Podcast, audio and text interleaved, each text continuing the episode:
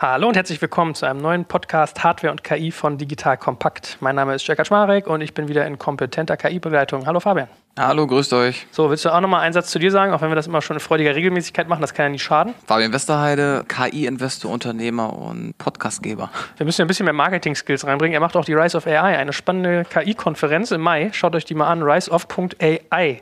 Komm, jetzt mache ich schon Werbung für dich hier, läuft verkehrt. Ich, ich danke dir vielmals. so, und wir sind heute in äh, super spannender Begleitung. Ähm, du musst mir jetzt erstmal sagen, sag mal nicht Ramsey oder Ramsey? Ramsey. Ramsi. Genau. Äh, Ramsi, sag doch auch mal ein paar Worte zu dir und deiner spannenden Firma IM, in der wir hier gerade sitzen. Ja, Ramsi Risk, Mitgründer und ähm, CTO von IM. Äh, wir sprechen hier über KI hauptsächlich, glaube ich, und das Thema wird, glaube ich, ziemlich interessant sein. Wer jetzt irgendwie aufmerksamer Digital Kompakt-Hörer ist, der hat ja auch den Kollegen Meissner schon mal gehört, Florian, der ja so zu IM viel gesagt hat. Also, wie beschreibt ihr euch eigentlich selber, eure Lösung? Also, wenn, wenn mal so einen Elevator-Pitch gibst, was sagst du, was ist IM? Das muss ich jetzt on the fly von Englisch auf Deutsch übersetzen. Wir sagen, dass wir eine Fotografiefirma sind, die eine kreative Community von Fotografen zusammenbringt mit Agenturen, Firmen, Agencies und Brands durch Bilderkennung und Machine Learning. Also ist sehr gut übersetzt. Ich hätte da wesentlich mehr Anglizismen drin gehabt. Also man kann ja mal so ein bisschen zusammenfassen. Ihr seid früher immer so wahrgenommen worden in der Szene, was, was natürlich meistens mehr über die Inkompetenz von der Szene und ihrer Insassen inklusive mir sagt, als so eine Art äh, Instagram, ja? Mhm. also äh, Foto-App, Filter-App, hurra, hurra.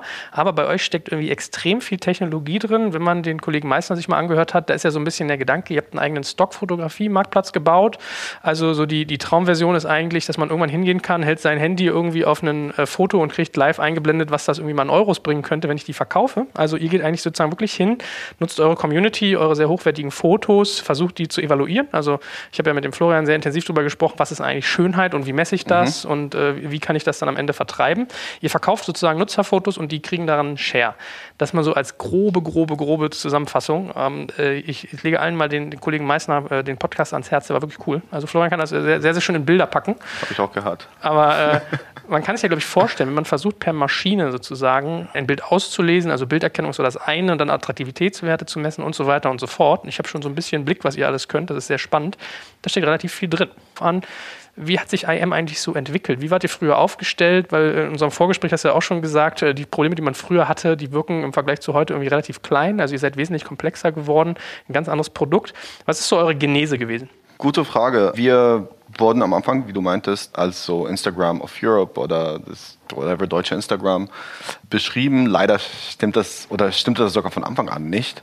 Das war natürlich halt nur eine vereinfachte Version, wie man sagen kann, hier eine App, wo man auch Fotos machen kann, wo eine Social Product drumherum gebaut ist und wo, wo Filter und so weiter zur Verfügung stehen, heißt es Photosharing App wir glaubten von Anfang an, dass Social eigentlich so eine Commodity sein wird. Das ist, ähm, dass man im Prinzip mehr oder weniger alles liken und kommentieren kann, alles follow, jeder, jeder andere Leute followen kann. Das war nie wirklich ein, ein Feature aus unserer Sicht. Das war nur ähm, mehr oder weniger so eine, so eine, so eine Requirement, so eine Erwartung halt, dass man sowas anbietet.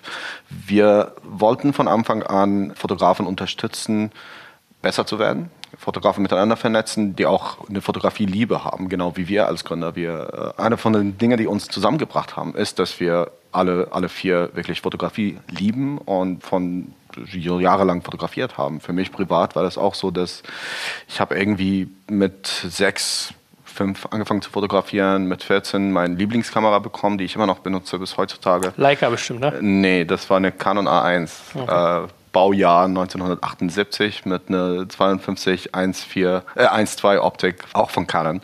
Das ist das sogenannte Silberring. Das hat mein Vater mir gegeben damals und mir beigebracht, wie man wirklich eine richtige Kamera benutzt.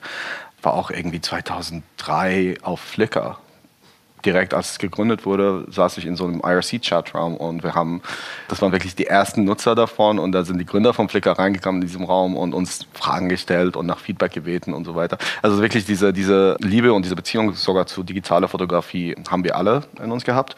Und was wir machen wollten, ist letztendlich, wir haben gesehen, dass es viele Fotografen teilweise oder damals vor allem nur mobile Fotografen da sind, die richtig geile Fotos gemacht haben, aber die nicht unbedingt wahrgenommen wurden als Fotografen. Genau wie mit äh, von analog zu digital. Diese gewisse Angst und Arroganz wahrscheinlich äh, digitalen Fotografen gegenüber ist es auch mit mobil entstanden.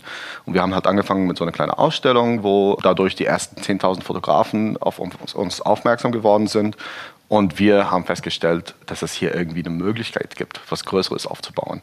Also das war ein Teil davon, und zwar Fotografen zu unterstützen und Fotografie-Liebhaber miteinander zu, zu bringen. Und auf der anderen Seite wussten wir auch, das Problem ist nicht, wie kann ich mehr Fotos machen, sondern wie kann ich Fotos verstehen. Und das war, glaube ich, so der, der äh, Anfangspunkt für uns. Jetzt kommt ein kleiner Werbespot. Aufgepasst. Du kennst es doch sicherlich auch. Der Frühling ist im vollen Gange, es müsste mal wieder geputzt werden oder auch ausgemistet. Also wir haben das Thema auf jeden Fall gerade, denn nach unserem großen Live-Treffen von unserem Business Club Makers and Shakers missten wir gerade unseren ganzen Keller aus und dabei gibt es auch Dinge, da habe ich gar keine Lust, die aufwendig ins Internet zu stellen, sondern suche Hilfe. Und zwar haben wir da einen spannenden Partner, den kennst du bestimmt auch schon, denn mit Rebuy kannst du deine gebrauchten Artikel, wie zum Beispiel Bücher, Musik, Filme oder Technik wie Smartphones, HiFi und vieles mehr verkaufen. Komplett stressfrei, ohne lästige günstiges Erstellen von Anzeigen und vor allem ohne stressige Kommunikation mit KäuferInnen. In nur 30 Sekunden findest du heraus, wie viel Geld du für deine Artikel bekommst und wenn ein Artikel im Lager von Rebuy angekommen ist, bekommst du das Geld ganz automatisch schon sechs Tage später ausgezahlt. Also, mach's wie wir, spar dir doch einfach das Text- und Abfotografieren deiner Schätze und besuche direkt Rebuy. Unter digitalkompakt.de slash Rebuy habe ich dir eine Weiterleitung eingerichtet und alle Infos findest du wie immer auch auf unserer Sponsorenseite unter digitalkompakt.de slash Sponsoren. Werbung Ende. Das heißt 2011 in der Wahrnehmung war die ein Marktplatz plus eine Community. Heute, wenn ich jetzt auf Crunchbase gucke, steht, ihr nennt euch wortwörtlich dort an Artificial Intelligence Company. Wo war so der Wechsel? Ich weiß, dass du selber wahrscheinlich das Wort nicht so, so, so, so benutzt wie die Herren aus der Finanzabteilung oder Marketingabteilung oder PR. Aber wo sagst du, war der Wechsel vom Marktplatz zu KI? Was übrigens eine ziemlich logische Entwicklung von Geschäftsmodellen ist. Wir haben, könnte man sagen, als Community angefangen, als eine technologiebetriebene Community, weil wir von Anfang an wollten, die Inhalte darstellen und das Discovery ermöglichen durch Technologie und nicht durch so standard soziale äh, Interaktionen. Marktplatz kam ein bisschen später, kam ein paar Jahre später, als wir gemerkt haben, dass A, unsere Fotografen richtig geile Bilder produziert haben, die auch sehr authentisch sind und weltweit verbreitet sind. Und auf der anderen Seite kamen Firmen auf uns zu und meinten, wie könnten wir diese Inhalte lizenzieren? Wir würden gerne mit euren Community zusammenarbeiten. Und das war im Prinzip der, der Trigger, der uns geholfen hat, einen Marktplatz aufzumachen. Das Thema KI oder AI ist für mich eigentlich so eine riesen Buzzword. Da habe ich persönlich einige Probleme damit, weil philosophisch gesehen ist auch halt eine, eine, andere Frage, weil wir haben nicht mal menschliche Intelligenz definiert. Warum? Wie kann man dann sagen, wir haben künstliche Intelligenz? Was wir bauen, sind halt Modelle, sehr komplexe wissenschaftliche, mathematische Modelle, die uns ermöglichen, einige Sachen zu erreichen. Das werden wir wahrscheinlich später äh, ein bisschen im Detail durchgehen das Ding ist, wir, wir müssten irgendwie durch Technologie diese Marktplatz und diese Community unterstützen. Mit so einer Masse, also wir sprechen von über 20 Millionen Fotografen, 100 Millionen Fotos, sowas kann man nicht händisch machen, wie die meisten Marktplätze das, das machen. Die meisten Marktplätze gehen die Bilder manuell durch, die, die wirklich gehen durch jeder einzelne Foto, was eingereicht wird, verschlagworten das selber und, äh, selbst und so weiter. Und das ist A, super teuer und B, einfach nicht skalierbar. Und wir müssten unbedingt einen Weg finden, wie man jeder einzelne Fotograf auf dieser Erde ermöglicht, Fotos auf unserem Marktplatz hochzuladen und sofort verkauft zu werden. Und deswegen müssten wir Technologie, Modelle, KI-Modelle Machine Vision Modelle entwickeln, die das, die das erlauben. Und wann war so der Switch? Weil früher, wie gesagt, 2011 stand da noch nicht, dass ihr eine künstliche Intelligenzfirma seid. Jetzt nehmen, nutzen wir den Begriff einfach mal. Ich weiß, dass du natürlich in deiner Abteilung viel Machine Learning verwendest und wir werden auch später über Machine Learning sprechen. Aber was glaubst du, wann war der Switch von, wir müssen ja erstmal User generieren und irgendwie Content machen zu, wir nutzen jetzt Technologie, um die Assets, die wir haben, zu skalieren? Das müsste so 2013 gewesen sein, wo wir angefangen haben, das Team aufzubauen wo wir angefangen haben, wirklich Researcher ans Boot zu holen und um, um diese Researcher herum auch noch Engineers, die wirklich spezialisiert sind in solche, solche Thematiken. Es gibt nicht einen Punkt, wo man sagen kann, ab dem keine Ahnung, ab dem 7. Juli 2013 sind wir zu einer KI-Firma geworden. Das ist nicht so Singularity-mäßig. Skynet goes live, aber das müsste so 2013, 2014 sein, wo wir angefangen haben zu sehen, die Ergebnisse von dieser, von dieser Modelle, die wir entwickelt haben und die auch in Production zu bringen. Wenn ich mir jetzt angucke, Deep Learning 2012 wurden die Papers veröffentlicht, also Breakthrough Papers 2013 bis 2014 war DeepMind aktiv. Also seid ihr schon sehr früh dabei gewesen. Ja. Das ist, passt natürlich auch zu der restlichen Erfolgsgeschichte. Kannst du eigentlich mit einem Satz nochmal sagen, was für dich Deep Learning genau bedeutet? Also ich weiß, ihr beide werft damit um euch äh, im Schlaf nachts um drei, können das erklären, aber für manche, die das noch nicht so verstehen, dass man es gerne. Ich finde das mal spannend, auch wie andere Leute so ihre Nuance reingeben. Was bedeutet Ja. für dich Deep Learning? Deep Learning hat auch natürlich viele, viele verschiedene Arten, wie man das definieren kann, aber ganz einfach heißt das, dass man verschiedene Layers hat in diesem, in diesem Modell, was man trainiert. Und diese, diese Algorithmen versuchen in jedem einzelnen Layer verschiedene Komponenten der, von diesem Bilder rauszuholen, zu identifizieren und dann in verschiedene Arten, Artenwegen zu, zu kombinieren, um am Ende rauszukommen, ob das eine Katze ist, ob das ein Hund ist oder ob das ein Baum ist oder ein Mensch.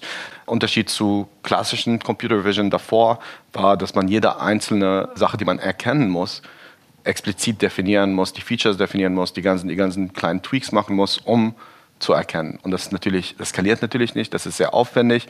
Du könntest sagen, wenn man eine Katze erkennen, erkennen wollte vor sechs, sieben Jahren, müsste man wirklich das System beibringen, sogar die Haare zu erkennen, die Nase zu erkennen, Gesicht zu erkennen, explizit. Und das heißt, sobald du ein Foto hast von einer Katze, die irgendwie wegguckt, funktioniert dieser Algorithmus gar nicht mehr. Und, und heutzutage überlässt man das die Algorithmen zu Also- entscheiden, welche, welche Elemente zu was gehören. Also ihr im Prinzip, äh, ihr trainiert Computer ja, und sozusagen durch, durch mehrere äh, Schichten hinweg, also in, in Schichten geschaltete Computer, äh, Bilder zu erkennen. Wie viel Daten braucht man denn, damit irgendwie ein Computer in der Lage ist zu wissen, dass auf einem Foto eine Katze ist? Das ist nicht so leicht zu beantworten. Also die einfache Antwort ist viel. Das hängt natürlich immer von der Qualität des Training Data ab. Das hängt davon ab, wie viele andere Sachen du erkennen willst. Das hängt davon ab, wie akkurat es sein muss. Aber wir sprechen schon von Millionen, also Millionen von Bilder gelabelt. Ganz, ganz früh, glaube ich, das allererste bekannte Modell AlexNet hatte so wurde auf 15 Millionen Bilder trainiert. So viel braucht man heutzutage nicht. Es gibt verschiedene Methodiken, wie man das beschleunigt. Das ist auch einer der interessanten Dinge, die woran wir arbeiten, ist, wie man Konzepte oder Sachen erkennen kann mit einem relativ geringen Datensatz. Und das ist so ein bisschen unser, unser R&D, so Zukunftsmusik. Kurz, kurz einmal reinfassen. Äh, Reden wir von Millionen von immer demselben Label, also immer Katzen oder Hunde, oder reden wir von Millionen von diversen Labels? Das heißt wahrscheinlich nur 10.000 Stück, die irgendwie einen Sonnenuntergang zeigen und vielleicht ah, 5.000, die halt eine Brücke zeigen oder so. Ja, ja klar. Also wir, wir reden von Millionen von Bilder, Tausende von, von Labels Was durchschnittlich braucht ihr an, an Minimum-Datensatz, um ein Label zu generieren? Also gerade jetzt bei Objekterkennung. Bei Objekterkennung, also unser Rule of Thumb fürs, fürs gesamte Modell geht von 500 bis 1000 aus. Wir haben aber Modelle trainiert, das ist noch nicht gelauncht, aber wir haben Modelle trainiert, die das mit zwischen 25 und, und 50 Bilder erkennen können. Okay, und, das, das ist schon mal super. Das ist, das ist super wichtig, weil das erlaubt uns dann auch, das Ganze zu skalieren, ohne diese große Abhängigkeit an. Also, natürlich baut das auf unser Basismodell auf. Aber Klar, das also erlaubt, zu vortrainiertes neuronales Netz, was aber wiederum mit einer kleinen Sample dann zurechtkommt. Genau. Wenn wir dabei sind, jetzt springe ich nochmal einen Schritt zurück. Du sprichst von Modellen. Ähm, welche Modelle und welche Tools verwendet ihr alle, welche wir jetzt in die Kategorie Machine Learning einsortieren würden? Also Deep Learning ist eins, dann ist A, was benutzt ihr noch und B, für welche Bereiche? Man kann das so in zwei, zwei Teile wahrscheinlich aufteilen. Einmal ist Bilderkennung. Da, da machen wir drei Sachen. Äh, Wir beschreiben Fotos mit Keywords, wir verschlagworten Wo- Fotos, wir beschreiben Fotos mit einem Satz und wir äh, geben Fotos einen Score. Kommerzielle Wert, Schönheit und so weiter und so fort. Das sind so die drei Haupt-Deep Learning-Bereiche, die wir, die wir, wo wir arbeiten. Da gibt es pro, pro Bereich gibt es natürlich weitere äh, verschiedene Modelle, die wir benutzen für verschiedene Zwecks. Wir haben die auch teilweise komprimiert auf dem Device laufen. Wir haben die für verschiedene Scores, also ob, es für die Community ist, ob für unser Marktplatz ist oder ob das personalisiert ist für bestimmte Kunden. Da haben wir verschiedene Modelle. Und dann gibt es natürlich auf der, auf der Suche und auf der Recommendations halt einige Machine Learning Modelle, die relativ äh, Standard sind, so Collaborative Filtering und, und ähm, Random Forest und so weiter. Das heißt, ihr seid schon sehr Deep Learning-lastig. Was übrigens für eine Ja. Bildfirma natürlich das Tool ist. Absolut. Äh, wie nutzt ihr Deep Learning, um Scores zu berechnen? Für Schlagworte verstehe ich es, für Sätze verstehe ich es auch. Für Scores ist das natürlich was anderes, weil das ist ja ein sehr. Wir würden es als subjektiv wahrscheinlich empfinden, ein, ein Bild zu bewerten, aber natürlich weiß jeder, ähm, es, man kann Qualität unterscheiden und eine Maschine kann das Aber wahrscheinlich er hat, auch. schon, er hat schon recht, wahrscheinlich ist ein Score in Japan anders als ein Score irgendwie in Namibia. ne? Ja, und wie bringst du einer Maschine Geschmack bei?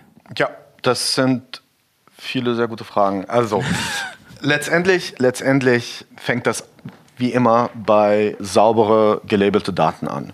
Wir haben Millionen von Bildern, die wir über die Jahre äh, entweder selber evaluiert haben, durch unsere Foto-Community evaluiert haben, durch unseren Marktplatz, äh, wo wir eine Bestätigung bekommen haben, dass die Bilder gut sind, dass sie kommerziellen Wert haben durch unsere Partnerschaft mit Getty und so weiter, bekommen wir auch natürlich eine Menge Daten. Das fließt alles in diesen Algorithmus rein. Das sind halt Bilder, die wertvoll sind oder das sind Bilder, die schön sind. Und die Algorithmen werden in ähnlichen Art und Weise trainiert. Letztendlich ist das ein bisschen abstrakter, weil man denkt, okay, eine Katze ist eine Katze, das ist relativ einfach aber schöne Fotos ist, oder Schönheit ist subjektiv. Das Ding ist aber, es gibt schon viel Forschung im Bereich Neuroscience, Visual Saliency und so weiter, die erklären, was man schön, was man als schön betrachtet. Und, und zwar relativ schnell entscheidet man, ob irgendeine Szene attraktiv ist oder nicht. Was wir, also einige von diesen Dingen sind halt ein bisschen so Secret Source. Eine ganze Menge davon ist patentiert, was wir machen, aber was ich sagen kann, ist genau wie ein Netzwerk wie, wie wir die Netzwerke überlassen. Nimm mal, welche, welche bestimmte Merkmale von Katzen du brauchst, um eine Katze zu identifizieren. Sagen wir genau dasselbe. Nimm mal, nimm mal die Merkmale aus Bildern, die du brauchst, um ein schönes Foto zu identifizieren. Und was wir machen ganz am Ende ist natürlich, wir evaluieren die Ergebnisse gegen eine, eine, eine Validation oder Validierungssatz. Und das sagt uns, ob das äh, akkurat ist oder nicht. Jetzt kommt ein kleiner Werbespot. Aufgepasst! Heute möchte ich dir unseren Partner Pendo vorstellen. Pendo ist eine All-in-One-Lösung für Produktanalyse, Produktentdeckung, In-App-Anleitungen und Session-Replays, damit du die Benutzererfahrung sowohl deiner KundInnen als auch der Mitarbeitenden deutlich verbessern kannst. Auf KundInnenseite kannst du also den Wert deines Produktes und die Nutzungsdauer maximieren. Dadurch werden deine NutzerInnen motiviert, mehr Produkte zu erwerben. Und für deine Mitarbeitenden wiederum wird die Produktivität gesteigert, indem die Nutzererfahrung von internen oder externen digitalen Tools erleichtert wird, um diese dann auch effektiver zu nutzen. Wenn du also die User Experience in deinem Business steigern möchtest, solltest du unbedingt mal bei Pendo vorbeischauen. Unter digitalkompakt.de/slash Pendo habe ich dir eine Weiterleitung eingerichtet, schreibt sich P-E-N-D-O und dort kannst du das Ganze sogar einfach mal gratis testen. Und alle Infos findest du wie immer auch auf unserer Sponsorenseite unter digitalkompakt.de/slash Sponsoren. Werbung Ende. Wir haben bei unserem letzten Gespräch hatten wir über Singularity und KI äh, etc. gesprochen. Jetzt, jetzt greife ich nochmal drauf zurück. Ihr habt der Maschine Geschmack beigebracht. Aber jetzt ist die Frage, Bias basierend auf den Scoring-Algorithmen, die ihr vorher schon entwickelt habt, wo ihr gesagt habt, durch den Marktplatz, durch Human Feedback, durch Käufer habt ihr ein Feedback, was kriegt, aber ihr bildet im Endeffekt den Geschmack der Crowd ab, was sehr wiederum genau. subjektiv ist und genau. die KI hat von euch gelernt, was schön ist. Ja, also Singularity es, es hat damit nichts zu tun. Weil wir Menschen sagen ja immer, das ist sehr, sehr, sehr menschlich. Geschmack ist menschlich. Ja, aber klar. ihr habt einer Maschine etwas Menschliches beigebracht. Klar, ähm, wird ein bisschen philosophischer letztendlich. Ähm, ja, Der richtige Podcast. Wir dafür. sagen, wir sagen, du, das ist mein Lieblingsthema. Also wir, wir, ich verbringe viel Zeit damit. Leider, ich kann nicht aufhören, darüber zu denken. Ja und nein. Wir haben nicht Geschmack beigebracht. Wir haben eine Maschine ein Algorithmus entwickelt, eine Maschine erklärt, wie man statistisch sagen kann, ob das Foto eher näher an dieser Kollektion von Bildern, die schön sind, oder an dieser Kollektion von Bildern, die nicht so schön sind. An diese Bilder, die halt kommerziellen Wert haben oder nicht. Das Beste, was diese Maschine erreichen könnte, ist, eine, also es ist so nah wie möglich an die Menschen, die das trainiert haben. Das wird nie sagen, hier sind weitere Bilder, die heute nicht cool sind, aber in einem Jahr werden die, werden die richtig beliebt sein diese Maschine entwickelt nicht Taste oder, oder Geschmack zukünftig, future-proof. Das ist überhaupt nicht der Fall. Das Beste, was wir machen, ist, das beste Algorithmus könnte maximal genauso gut sein wie Menschen, die heute diesen Geschmack repräsentieren, letztendlich. Könnte eure Maschi äh, Algorithmus nicht basierend auf sehr kleinen Sample-Daten schon sogar prognostizieren, welche Bilder in gefragt werden und welche Stilrichtungen sich entwickeln. Also wenn ich mir Pinterest angucke, ja, meine Ehefrau organisiert ihre Hochzeit oder beziehungsweise unsere Hochzeit eigentlich nur auf Pinterest. Und da sieht man ganz schön, Pinterest hat sehr, sehr viele Stilrichtungen und man merkt aber, welche Trends dadurch schwappen. Und das ist für einen Pinterest-Algorithmus ein Knips zu sagen, boah, im Moment die Influencer pushen gerade diesen Content und das ist, was nächstes Jahr rauskommt. Absolut, aber das kommt erst im Nachhinein. Die, die Algorithmen entscheiden nicht, was cool ist oder was cool wird die lernen nur, was die Influencer oder was die Menschen sagen gerade, das ist cool. Klar kann man dadurch halt Trends viel schneller identifizieren. Aber Trends erfinden durch so einen Algorithmus ist nicht möglich, noch nicht. Ich sage nur, dass das kommt, das ja. kommt auf jeden Fall in irgendeiner Art und Weise. Viel wichtiger für uns ist nicht zu sagen, dass wir jetzt diese ganze Arbeit von Schönheit zu erkennen und Taste und Trends zu definieren von, den, von Menschen wegnehmen und, und in, an Maschinen vertrauen. Das ist nicht der Fall Was, wo wir das eher sehen, ist, Menschen können ja nur so viele Bilder durchgehen pro Tag. Und wir wollen diesen Markt für jede einzelne Fotograf der Welt öffnen.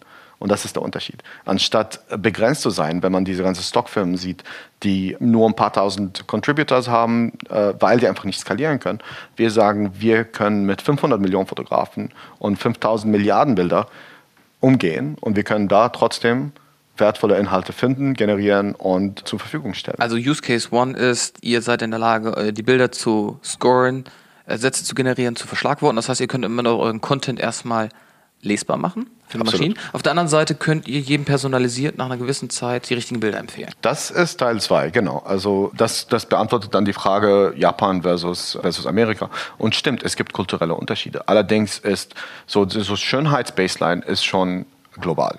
Man kann davon ausgehen, dass mit einer gewissen Sicherheit, wenn wir 100 Fotos hier auf dem Tisch haben, dass wir alle uns einigen können, dass 30 davon sehr schön sind, 30 davon schön sind, 40 davon so so sind und 10 davon egal sind. Da sind wir bei 110 Bilder. Also Mathe ist nicht mal so meine Stärke. Darauf kann man sich einigen. Ob in dieser Gruppe von 30 Bilder, die wir alle für sehr schön betrachten, ob wir uns da einigen können, welches allerschönste Foto ist, das kann noch ein Algorithmus in diesem Vanilla-Status nicht machen. Das kann, das kann unser Algorithmus nicht auf der, auf der Basis. Aber was wir können, ist, wir können das personalisieren.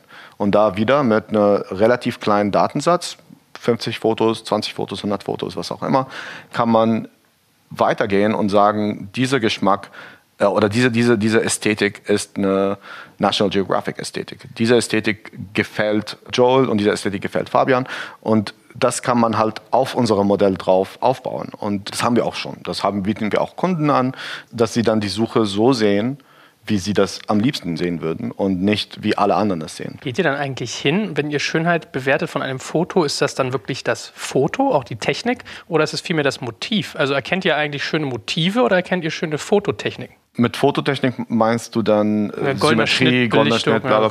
Das spielt alles eine Rolle, relativ, aber das ist eher inhärent, weil viele schöne Fotos sind ja symmetrisch und haben halt eine gewisse Kontrast und eine gewisse Farbset. Aber wir schauen uns eher die Motive an.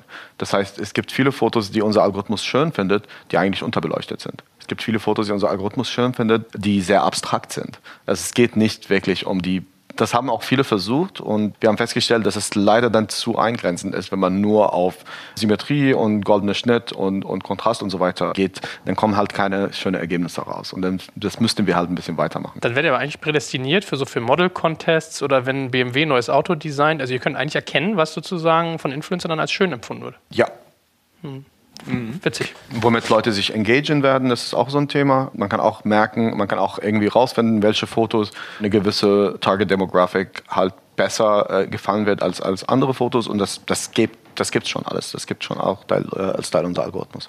Dann eine andere Sache, die ich ganz cool fand, äh, die du mir mal erklärt hast. Das eine ist, ihr könnt das Ganze schon on-device, also mobile machen.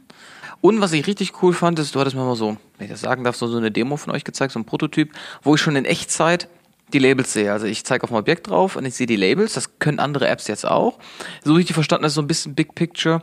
Ihr könnt eigentlich schon bevor das Foto geschossen wurde, jemandem sagen, was das Foto wert sein wird. Also wie groß der Bedarf ist, jetzt die Golden Gate Bridge zu fotografieren, nämlich gar nicht, aber vielleicht ein Flugzeug, was gerade irgendwie dr- drunter herfliegt, dass das irgendwie mehr Wert hat. Das können nicht viele in Echtzeit on Device. Es gibt so ein paar Modelle, die das in Echtzeit machen, aber auf einem Rechner.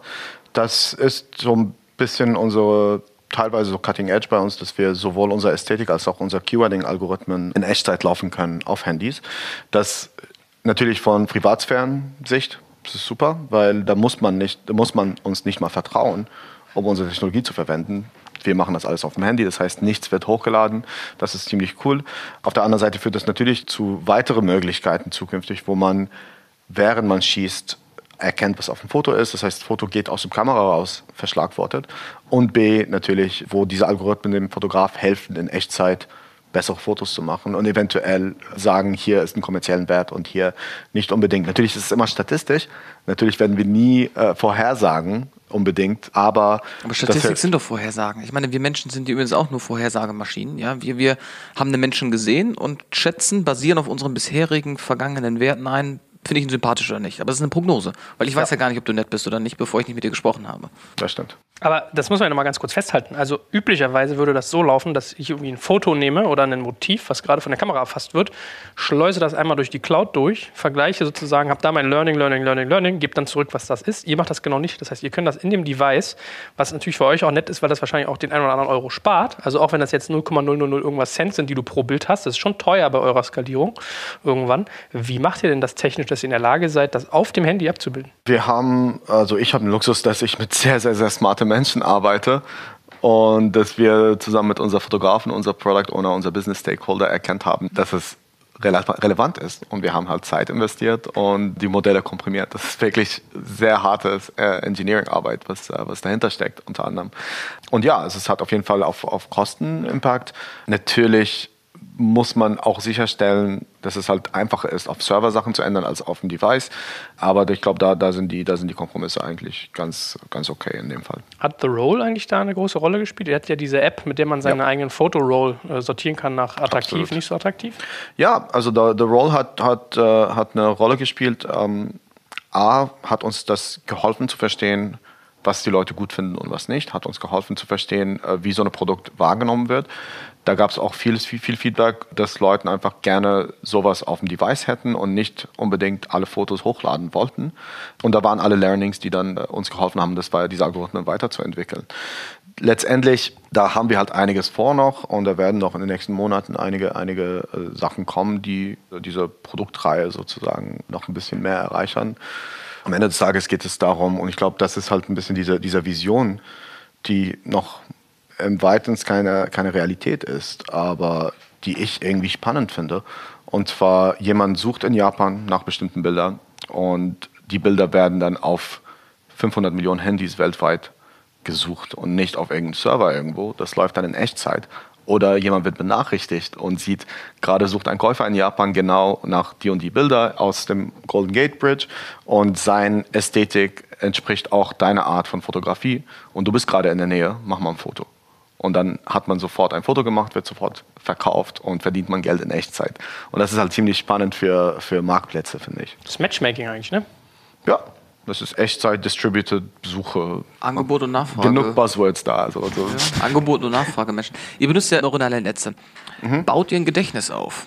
Also habt ihr LSTMs, also Long Short Term Memory oder alternativ? Also wir haben LSTMs in ein paar unserer Modelle, nicht alle. Die paar Modelle, vor allem das Captioning-Model, was wir, also das Bildsatzgenerierungsmodell benutzt LSTM, die anderen Modelle noch nicht. Und das ist, wir experimentieren halt wie immer natürlich. Wir haben 10.000 verschiedene Modelle, die jederzeit trainiert werden mit verschiedenen Methodiken, aber gerade in Production ist nur das Captioning mit, mit LSTM. Da hast du gerade ein gutes Stichwort gegeben. Du hast schon vorhin erwähnt, als ihr euch dann zur KI-Firma entwickelt habt, hast du erstmal Researcher dir geholt. Und das ist, würde ich mal sagen, im normalen Start-up bis dato nicht der normale Schritt, dass man sich Forscher, also Researcher, also Leute, die aus der Forschung kommen oder sich mit Forschungsliteratur beschäftigen, reinholt.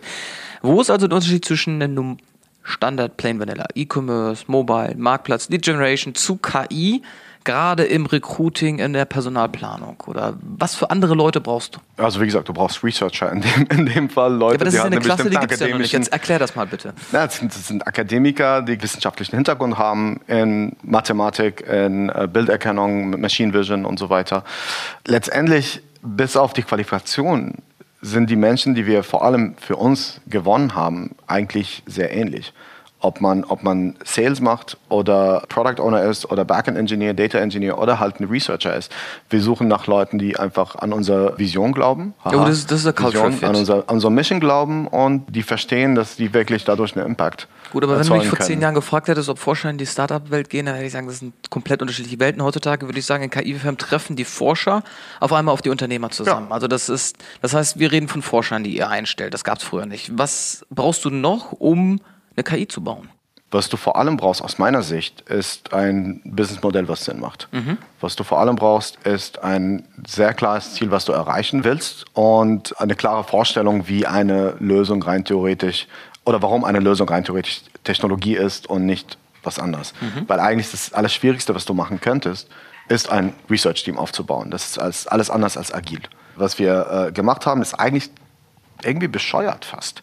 Warum, wa- warum macht man so ein zwei Jahre altes Startup, zwei, drei Jahre altes Startup, die gerade versucht, Revenue Model zu finden und gerade versucht ein bisschen als Business sich zu etablieren, warum investiert man dann in, in Forschung?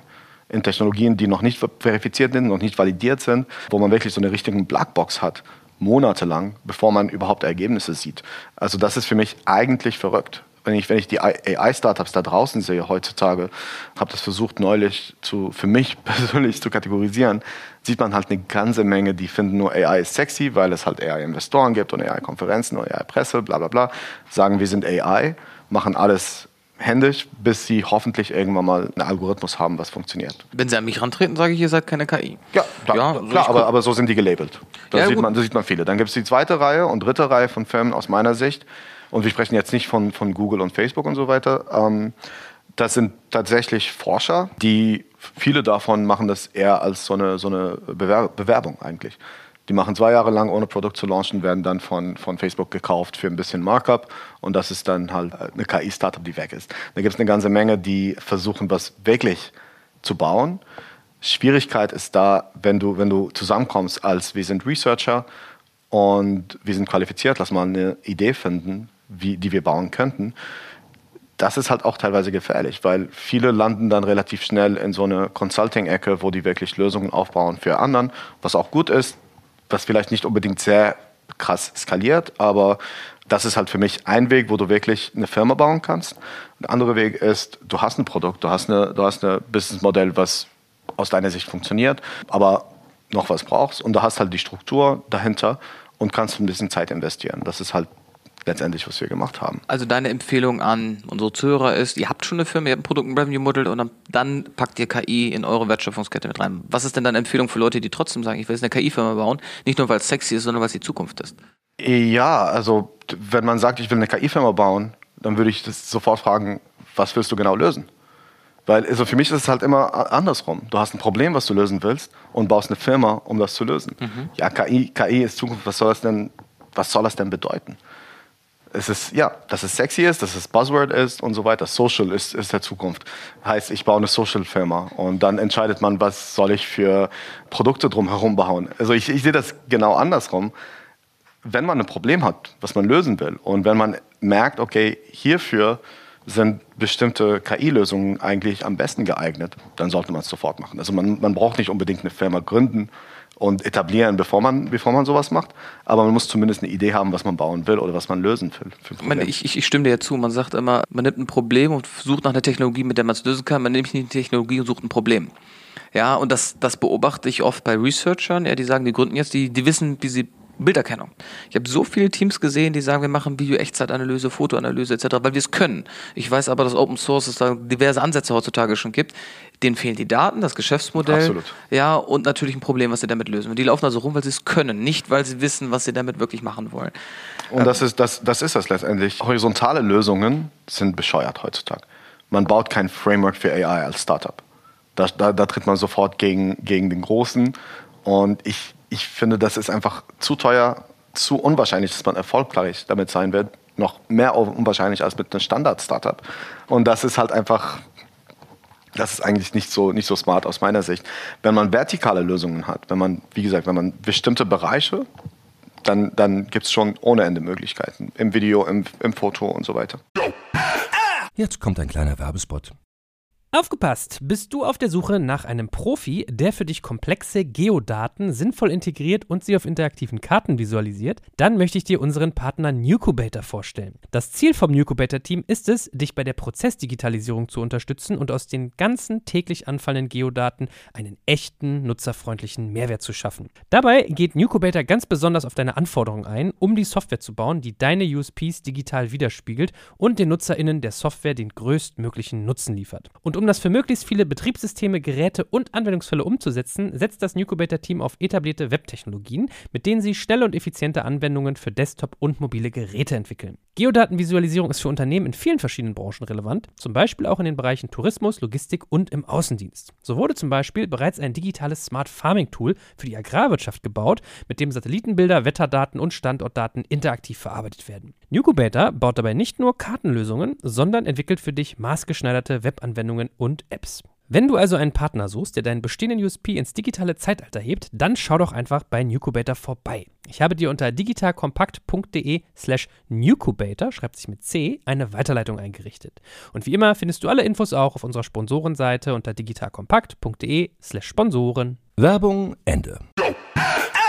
Habt ihr mal so überschlagen, um den Leuten auch mal ein Gefühl von der Wertschöpfung zu geben, was euer Tech-Team jetzt sozusagen wert wäre, in Anführungsstrichen, wenn ihr jetzt so ein Equihire alleine machen würdet? Was? 10, 10 Millionen pro Deep Learner. Tja, das. äh, Ich glaube, ja, das sind so die Zahlen, die da rumfliegen, aber ich. Das sind meine, das sind meine äh, Kollegen. Das, ist, das, ist, das, sind, das sind nicht, also so, ein- so ein Bounty auf, auf so Ja, ja. pro Nase, pro Kopf, das ist irgendwie absurd. Also, Aber für dich gibt es den zehnfachen Satz zu deinem Mitarbeiter. Ja, cool. Na dann, na dann lass mal. wahrscheinlich nicht. Also, also ich, ich würde wahrscheinlich keine Tech-Interview durchbestehen, wenn es wenn es um KI geht. Also Aber du hast Klar, klar ist das halt ein Wert, aber der Wert bei uns ist nicht, dass wir ein paar Dutzend Researcher und Engineers haben und dass wir halt ein paar Product Owner und, und super Designer und Fotografen im Team haben. Der Wert ist, was wir als Team ganz besonders machen, ist, wie wir crossfunktional arbeiten, wie wir dadurch halt diese Datensätze erzeugen. Das ist halt wirklich das Zweite, was man braucht. Du brauchst Data. Und Data kann man, das heißt nicht nur, ich brauche fünf Millionen Bilder.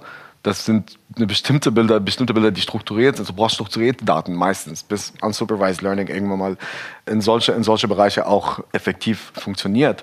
Du brauchst halt Data natürlich, du brauchst ein bisschen Ressourcen. Also es ist nicht so teuer, Modelle zu trainieren oder Algorithmen zu trainieren und, und zum Laufen zu bringen, aber das ist auch nicht umsonst letztendlich. Und dann brauchst du halt Leute und Leute müssen von beiden Seiten kommen, weil ein Researcher ist meistens super smart, hat ganz genau eine Vorstellung, was eine Lösung, wie eine Lösung existieren könnte, aber deren Vision, was gelöst heißt, ist anders als was von der Business-Seite gelöst ist. Und äh, die müssen sehr eng zusammen mit Designer, zusammen mit Fotografen, zusammen mit Product Owner, zusammen mit Business-Stakeholder arbeiten, um genau diese Lösungen zu entwickeln. wo du gerade unsupervised gesagt hast, mal äh, hier für den Laien am Tisch, also für mich, man sagt ja immer so ein bisschen, es gibt so Szenarios, da jagt man eine Maschine rauf, Vergleich, Vergleich, Vergleich und dann bringt die dir eine Lösung. Ich erinnere mich an äh, Fabian mit seinem Tetris-Beispiel, der hat Tetris gewonnen, der Computer, weil er immer betrogen hat, versus man gibt sozusagen einen gewissen Rahmen vor. Wie macht ihr das denn bei euch? Gebt ihr sozusagen Dinge vor, dass ihr im Prinzip wirklich Modelle reinjagt oder sagt ihr Das ist mehr oder weniger Supervised Learning. Also da, da, da fließt eine Menge an Daten, die schon strukturiert ist,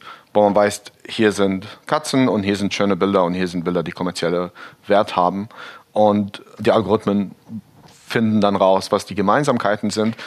Und am Ende kommt halt genau dieser Algorithmus raus. In, Im Sinne von, also für unsupervised ist das eher, wenn man halt wirklich die Daten einfach rein- reinschmeißt und dieser Algorithmus versucht von alleine die, die Bilder oder die Inhalte zu gruppieren und gewisse Clusters, die, die eindeutig sind, zu identifizieren, die man dann eventuell noch sagen kann, okay, in dem Fall ist es eine Katze, in dem Fall ist es, eine, ist es kommerzielle, kommerzielle Wert. Ich war äh, letzte Woche im digitalen, an dem Ausschuss Digitale Agenda im Bundestag und haben die Abgeordneten uns halt natürlich gefragt, werden KIs uns die ganzen Jobs wegnehmen?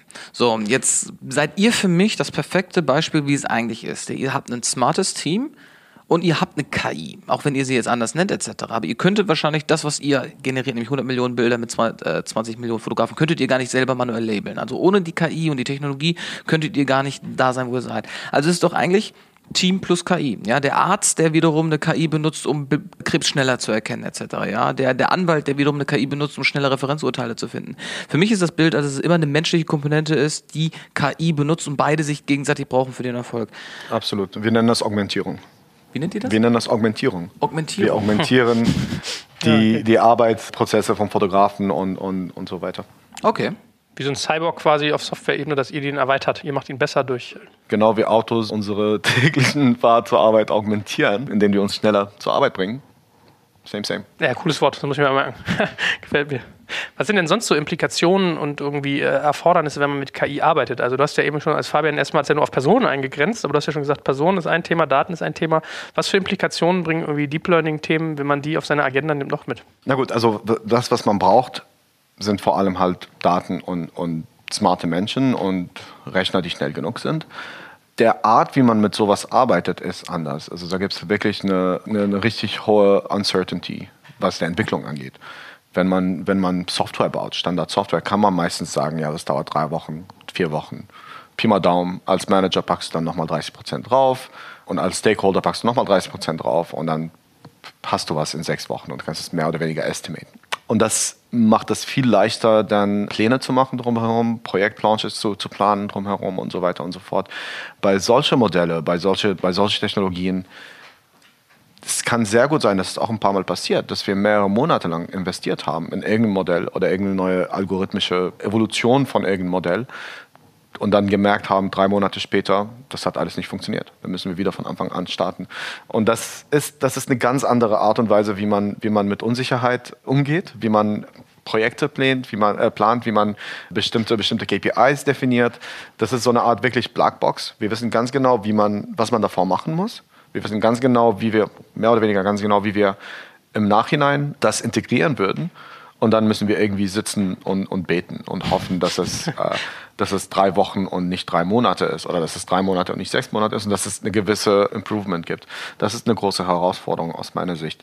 Als Company gibt es halt natürlich eine andere Herausforderung und zwar, wie gesagt, dieser, dieser, was heißt fertig, was heißt gelöst. Für die meisten Computer Vision Researcher ist das Thema Fotos verschlagworten, ist es gelöst. Ist das Thema mehr oder weniger von der Forschungsseite gelöst. Da kann man noch ein bisschen tweaken, da kann man noch ein bisschen was auch immer. Aber zu 80, 90 Prozent kann man sagen, das ist nicht mehr Forschungsarbeit. Aber für uns als Business reicht 80 Prozent nicht, reicht 90 Prozent nicht. Für uns als Business heißt, wir haben gerade 10.000 Keywords, die wir können, wir brauchen aber noch 5.000, weil andere Sachen werden gerade angefragt in einem Marktplatz. Oder, und da muss man halt äh, sicherstellen, dass, dass die Forscher trotzdem Kapazitäten haben, Raum haben, um wirklich an krass neue, innovative Projekte zu arbeiten. Dadurch ist sowas wie unsere ästhetische Personalisierung entstanden oder wie unsere mobile Modelle entstanden. Das ist nur entstanden, weil wir irgendwie Zeit und, und, und Platz geschafft haben, dass die Entwickler, äh, dass die Researcher daran arbeiten, teilweise und teilweise an wirklich so iterative Arbeit, um die bestehende Algorithmen zu, zu verbessern. Wie sieht es aus auf der Seite der Finanzen? Ist es, ähm, was ich auch gerade gedacht. Wachstum angeht? Also A, ist es Finanzinvest, wahrscheinlich ist es teurer, ja, weil man Research ist teuer, aber ähm, welchen Einfluss hat das auf die Finanzen, Wachstum der Firma, weil es unplanbarer ist? Auf der einen Seite und B, wie kommuniziert ihr eurem Kunden gegenüber? Wie viel weiß der Kunde, was KI wirklich ist, ja, und wie er mit einer KI kommuniziert? Die meisten Kunden, mit denen wir arbeiten, arbeiten uns weil, aus, aus zwei Gründen. Vor allem, weil wir halt die geilste Fotocommunity der Welt sind weil wir 20 Millionen Fotografen weltweit unterstützen, weil das Leute sind, die einfach die schönsten Bilder machen können. Mehr oder weniger in Echtzeit kann man tausende von Bilder sourcen durch unsere Missions. Das ist ein Hauptgrund, warum äh, Kunden mit uns arbeiten.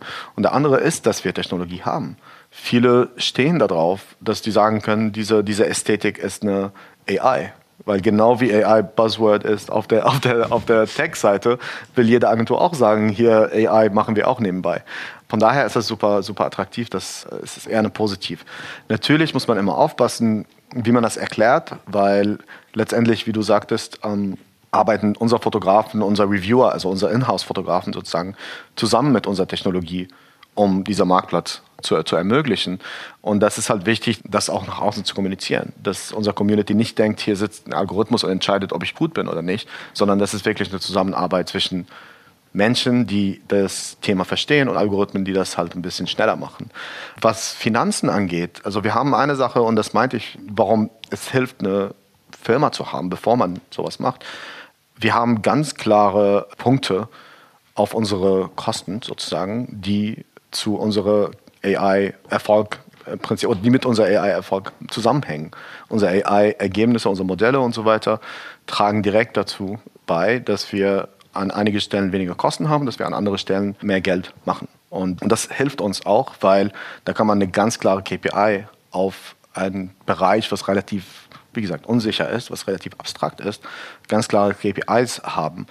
Natürlich ist es immer schwierig zu sagen, wie, wie groß ein Impact die nächste Iteration haben wird manchmal können wir sagen, ja, okay, wir werden hier 50 äh, Prozent mehr Geld machen damit oder 50 Prozent äh, günstiger. Manchmal ist es 10, manchmal ist es 70. Aber bis jetzt haben wir, haben wir es hingekriegt, dass wir nicht wirklich zu total unrealistische Zahlen genannt haben. Und wir berechnen das so, dass, dass man auch diese, diese Fehlerquote, die wir inzwischen auch kennen, da drin haben. Das, das heißt, wir gehen davon aus, dass, dass wir nicht alle drei Wochen eine äh, inkrementelle Fortschritt sehen werden in alle unsere Algorithmen. Wie sieht es aus mit der Generierung von Bildern durch KI? weil ich weiß, dass das schon möglich ist. Also es gibt äh, KIs, die generieren Skripte, ja, Ja. also Drehbücher, ähm, es gibt KIs, die drehen schon Filme. Also heutzutage kann man dieses Foto, was man sieht, weiß man, ah, kann Photoshop drin sein. Heutzutage weiß ich nicht mal, ob es überhaupt ein Mensch generiert hat, ob es nicht komplett künstlich ist. Jein, also was heißt komplett künstlich? Ob, ob ein, ein Algorithmus es von alleine erzeugt hat? Wahrscheinlich so für abstrakte Patterns und so weiter, ja, aber für so für echte Fotos, Ich habe es schon gesehen, auch Papers, die in dem Bereich irgendwie gemacht haben, ja, die echte Fotos aber generiert haben. Papers, Papers schon gut. Klar gibt es Möglichkeiten, aber in, in dem Bereich gibt es immer diesen Begriff Uncanny Valley. Ne? Das, das kann ich nicht übersetzen. Die gibt's nicht. Das Uncanny Valley für, für unsere Zuhörer ist im Endeffekt, wenn es zu menschlich ist und wir erkennen, dass es nicht menschlich ist, macht das uns Angst. Ja? Genau. Also ein Roboter, der wirklich aussieht wie ein Roboter, sagen wir, Aber kein so ein- Problem. Ein, 0,1 Prozent ja, Unterschied wenn er ist. ein klein bisschen sich unmenschlich verhält, aber eine menschenähnliche Mimik im Gesicht hat, dann denken wir, oh, das, das wirkt krank. Genau. Ja, Uncanny macht uns Angst, weil Genau. es wie eine Krankheit aussieht, so wie zum Beispiel fehlende Symmetrie im Gesicht. Genau, und genau das ist das Problem. Also die Algorithmen können viel erzeugen, aber noch diese, diese kleinen Touch kann man noch nicht. Irgendwann wird es soweit sein. Irgendwann wird es soweit sein. Und ganz ehrlich, why not? Ich habe ein Team Äh, getroffen. wenn, man, wenn, man so, wenn man so Stockfotografie betrachtet und denkt, also ein Foto von einer Banane vor dem äh, von weißem Hintergrund. Also, why not letztendlich? Ich, ich habe halt ein Team getroffen, die haben genau das angeboten. Die sagen, die machen das für Blogartikel, für jede Art von Content. Du schreibst einen Artikel und er liest diese Artikel durch, anstatt nach Schlagworten zu gucken, generiert er das Bild extra für dich, zum Beispiel Mhm. Buchcovers etc. Das heißt, das Bild wird jedes Mal individuell generiert, basierend auf deinen Texten. Das heißt, du müsstest dir keine Gedanken mehr machen, ja, was für ein Ja, Bild du jetzt raussuchst auf AM, ja, sondern im Endeffekt die KI oder das System dahinter generiert dir das Bild schon. Ja, also und das, das heißt schon einiges letztendlich. Das heißt schon, dass, dass man nicht unbedingt Model Releases braucht, weil die Menschen nicht wirklich existieren. Aber wie gesagt, das ist noch, das ist noch ein Tick zu weit. Das, das gibt es noch nicht. Wir beschäftigen uns ja mit der Zukunft hier. Die, in der Zukunft wird es anders sein. In der Zukunft wird es auch so sein, dass, dass Stockfotografie in dem Sinne eigentlich für, für die meisten Dinge irrelevant ist. Und das ist, das ist auch okay. Das heißt aber nicht, dass die Algorithmen Fotos erzeugen werden, die für mich eine private Bedeutung haben. Das heißt nicht, dass die, dass die Algorithmen Kunst generieren werden, was mich berührt, in dem, in dem, in dem emotionalen, privat-persönlichen Sinne.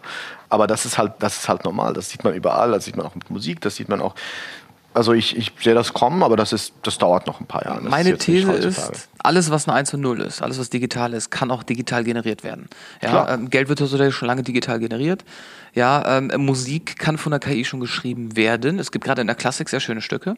Ja, bei Pops haben wir es noch nicht. Also gerade so Stimmen und so kriegen wir nicht hin. Game Engines, ja, Ja, ganze Google Welt hat, schon, Google hat schon ein paar Pop-Songs generiert, aber ich habe ich hab noch nicht mitgekriegt, dass auf einmal Platz 1 der Billboard-Charts auf einmal hinterher, hinterher rauskam, dass es eine KI generiert. Würde mich überraschen, wenn das kommt. Also nicht überraschen, sondern rechne ich damit. Also im Endeffekt kann doch alles irgendwann generiert werden, oder? Das heißt, Ja die, gut, die, also wenn man weiß, dass im Pop zumindest so 70 Prozent aller Popsongs sind so von drei, vier Typen in Schweden geschrieben. Same, same. Also Britney Spears schreibt auch nicht ihre eigenen Songs. Das ist, nur eine, das ist so eine Fabrik irgendwo, die das macht. Äh, Es macht doch keinen Unterschied. Äh, Für mich ist das eher, ich habe irgendwann mal so eine, eine Ausstellung gesehen, so eine, so eine Installation gesehen von, ähm, vom Künstler, der irgendwie ein paar hundert kleine Monitore, schwarz-weiß, hatte, die so 640 mal 480 Pixel und die haben jede einzelne mögliche Kombination von Pixels generiert auf diese, auf diese 100 Monitore, sagen wir.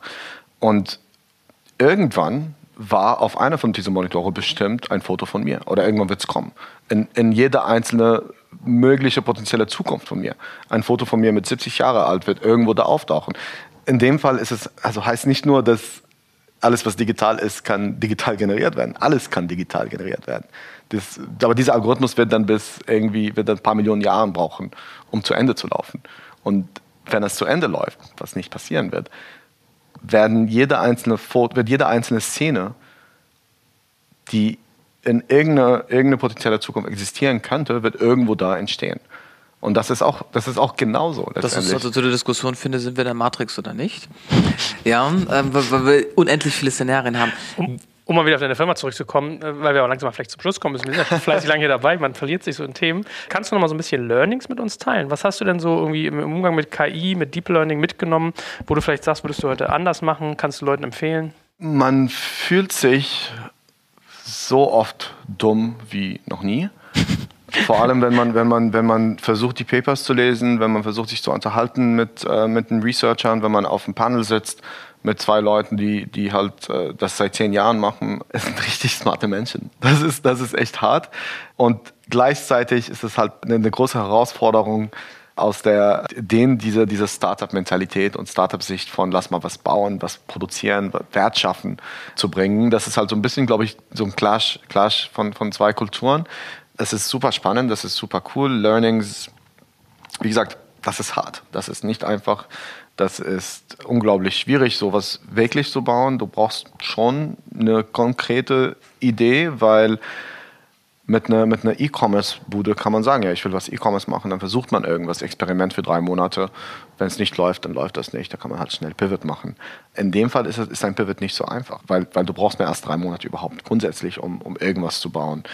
Wichtig, super wichtig ist, wie gesagt, dass ein Team drumherum entsteht. Das ist bei uns, glaube ich, das Allerwichtigste, dass wir nicht ein Team von Forscher sind und wir sind nicht ein Team von Designer, wir sind nicht ein Team von Entwickler und ein Team von Salespeople. Wir haben wirklich eine, eine cross-funktionales Company aufgebaut, wo Leute von alle Teams mit allen Teams sprechen und kommunizieren und zusammenarbeiten. Und das ist, glaube ich, das größte Tipp, was ich jemandem geben kann. Ist, die, die Kreativität entsteht nur, wenn man mit Themen konfrontiert ist, die man nicht, selber nicht versteht, nicht unbedingt. Oder wenn man halt austauscht mit Leuten, die einfach aus an, eine ganz andere Ecke kommen. Ja, und ansonsten jetzt ist die Zeit. Ich meine, genau wie alle investieren wollten in Social vor zehn Jahren, jetzt wollen alle in AI investieren. Und da, da gibt es auf jeden Fall Geld, wenn man, wenn man ein cooles Produkt hat, wenn man eine coole Idee hat, wenn man, wenn man die Qualifikation hat. Und äh, das ist gerade sehr attraktiv und man kann auch die Welt verändern. Also ich habe Firmen gesehen, die wirklich Sachen machen, die einfach unglaublich sind. Das ist jetzt möglich. Also wir leben wirklich so eine Brave New World. Kann jetzt schon Abschluss sein. Kannst du vielleicht noch mal so ein bisschen einen Ausblick geben, was noch so kommen wird? Also vielleicht in eurem konkreten Fall, aber wenn du sagst, du hast so spannende KI-Sachen gesehen, was, was nimmst du für Anwendungen an, die jetzt noch mal groß werden in den nächsten Jahren? Wir arbeiten an einige Sachen. Da kann ich nicht viel erwähnen, weil das noch ziemlich, ziemlich secret ist. Mach mal, mach mal abstrakter. Es gibt natürlich einen potenziellen Zukunft, was aus meiner Sicht so ein bisschen dystopisch ist, wo wir alle zu, zu Selfie-Sticks wo unsere Handys entscheiden oder unsere Kameras entscheiden, hol mich jetzt raus, mach mich jetzt an, dreh dich ein bisschen nach links, ein bisschen nach oben, knips mal, okay, ich habe ein Foto an deine Mutter geschickt, weil sie genau das liebt.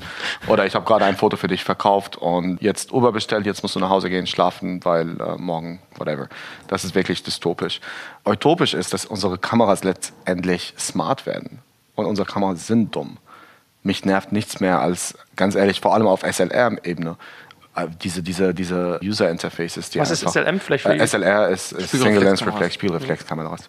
Was sie, was sie für eine, für eine Interface haben, was, wie, wie die aussehen. Das ist einfach wirklich, als ob man in den 80ern aufgewachsen ist äh, oder aufgewacht ist und plötzlich alles monochrom und, und irgendwie äh, pixeliert ist. Das ist bescheuert. Und ich sehe in den nächsten paar Jahren, dass die Kameras so smart werden, dass die Technologie wie unsere integrieren noch weitere Entwicklungen integrieren, dass man als Amateur schon auf dem Kamera, aus dem Kamera lernen kann, dass man äh, sich verbessern kann und dass man gleichzeitig wirklich auf diese, auf diese Ursprungsidee von Fotografie zurückkommt. Und zwar, dass du irgendwas Wunderschönes siehst und dann alle Tools hast, um genau diesen Moment aufzunehmen und, und, und zu, für dich zu bewahren. Ohne dich mit 10.000 Knöpfe und, und, und Einstellungen und was auch immer zu, zu. Unsere Augen funktionieren von alleine, mehr oder weniger. Das, was dahinter ist, ist unsere sozusagen unser sehr, sehr, sehr komplexes Neural, Neural Network. Aber das nehmen wir nicht wahr, wenn wir Sachen sehen. Und irgendwann werden die Kameras auch so sein. Und das ist eigentlich ziemlich spannend. Wobei ich sogar ergänzen würde, ich glaube noch nicht mal, dass du aktiv die Kamera benutzen wirst, sondern ich vermute mit den nächsten Generationen an Augmented Reality Brillen etc. ist, ist die Kamera integriert. Ja, äh, irgendwann werden wir in 10, 15 Jahren Kontaktlinsen haben, wo das Ganze mit drin ist. Das heißt, ja. das, was du siehst, wird eh abgespeichert und hinterher kriegst du dann Best of Your Day oder so etwas. Guck mal, er denkt hier wieder ganz weit. sehr Na, gut, sehr da gut. ist eine Black Mirror Folge dazu. Ne? Das, ja, ja. Jedem zu empfehlen, Black Mirror. Sieht so gut Angucken. aus. Was heißt? Black Mirror ist eine sehr gute Serie vom BBC, gibt es inzwischen, glaube ich, drei Staffeln, läuft seit ein paar Jahren und geht jedes Mal eine Technologie relativ gesellschaftskritisch an, aber Mhm. beeindruckend. Besonders die, wo du nicht mehr weißt, was real ist und nicht. Hervorragend. Ja, ähnlich beeindruckend ist auch, was ihr gebaut habt. Und vielen, vielen Dank, dass du uns daran hast teilhaben lassen und an deinem Wissen. Danke euch. Und äh, dir natürlich Dank, dass ich dir auch mal beiwohnen darf, wenn du sozusagen als KI-Profi hier die, den, den Blick auf so ein Thema wirfst. Du hast dir mehr Notizen gemacht als ich? Ja, stimmt. Ich muss ja auch mehr lernen noch, ne? Muss ja ein bisschen mitnehmen. In diesem Sinne. wir alle. Jetzt kommt ein kleiner Werbespot. Aufgepasst! Wusstest du, dass HR-Teams heutzutage mit mehr Aufgaben denn je konfrontiert sind? In der aktuellen Studie HR Trends, die Zukunft der Personalarbeit 2024 von Sage, wurden HR-Teams aus sieben verschiedenen Ländern und über 20 Branchen befragt, um top aktuelle Insights in der Entwicklung des Personalwesens zu geben. Sage entwickelt HR-Tools und Software für dein Unternehmen, um Lohnabrechnungen, Personalmanagement, Buchhaltung und mehr zu vereinfachen. So, und die Studie von Sage zeigt unter anderem, dass ganze 91% der HR-Teams angeben, dass ihre Arbeitsbelastung im letzten Jahr zugenommen hat, aber gleichzeitig glauben 79% der Befragten, dass Automatisierung ihre Prozesse zukünftig verbessern und Zeit sparen kann. Ebenfalls spielt auch KI eine große Rolle. Derzeit nutzen etwa ein Drittel bereits Chatbots wie ChatGPT in ihren Prozessen und circa drei Viertel der PersonalleiterInnen sind sich bereits sicher, dass KI die Arbeitsweise im HR revolutionieren wird. Du merkst, die Studie ist vollgepackt mit Statistiken, überraschenden Erkenntnissen und Tipps für HR-Führungskräfte, die vorankommen wollen und zeigt eine Momentaufnahme der sich stetig wandelnden Rolle von HR heute. Am besten schaust du dir die Studie HR-Trends, die Zukunft der Personalarbeit 2024 selbst an. Unter digitalkompakt.de slash Sage, S-A-G-E, kannst du sie dir komplett kostenlos herunterladen. Und wie immer findest du alle Infos auch auf unserer Sponsorenseite unter digitalkompakt.de slash Sponsoren. Werbung Ende.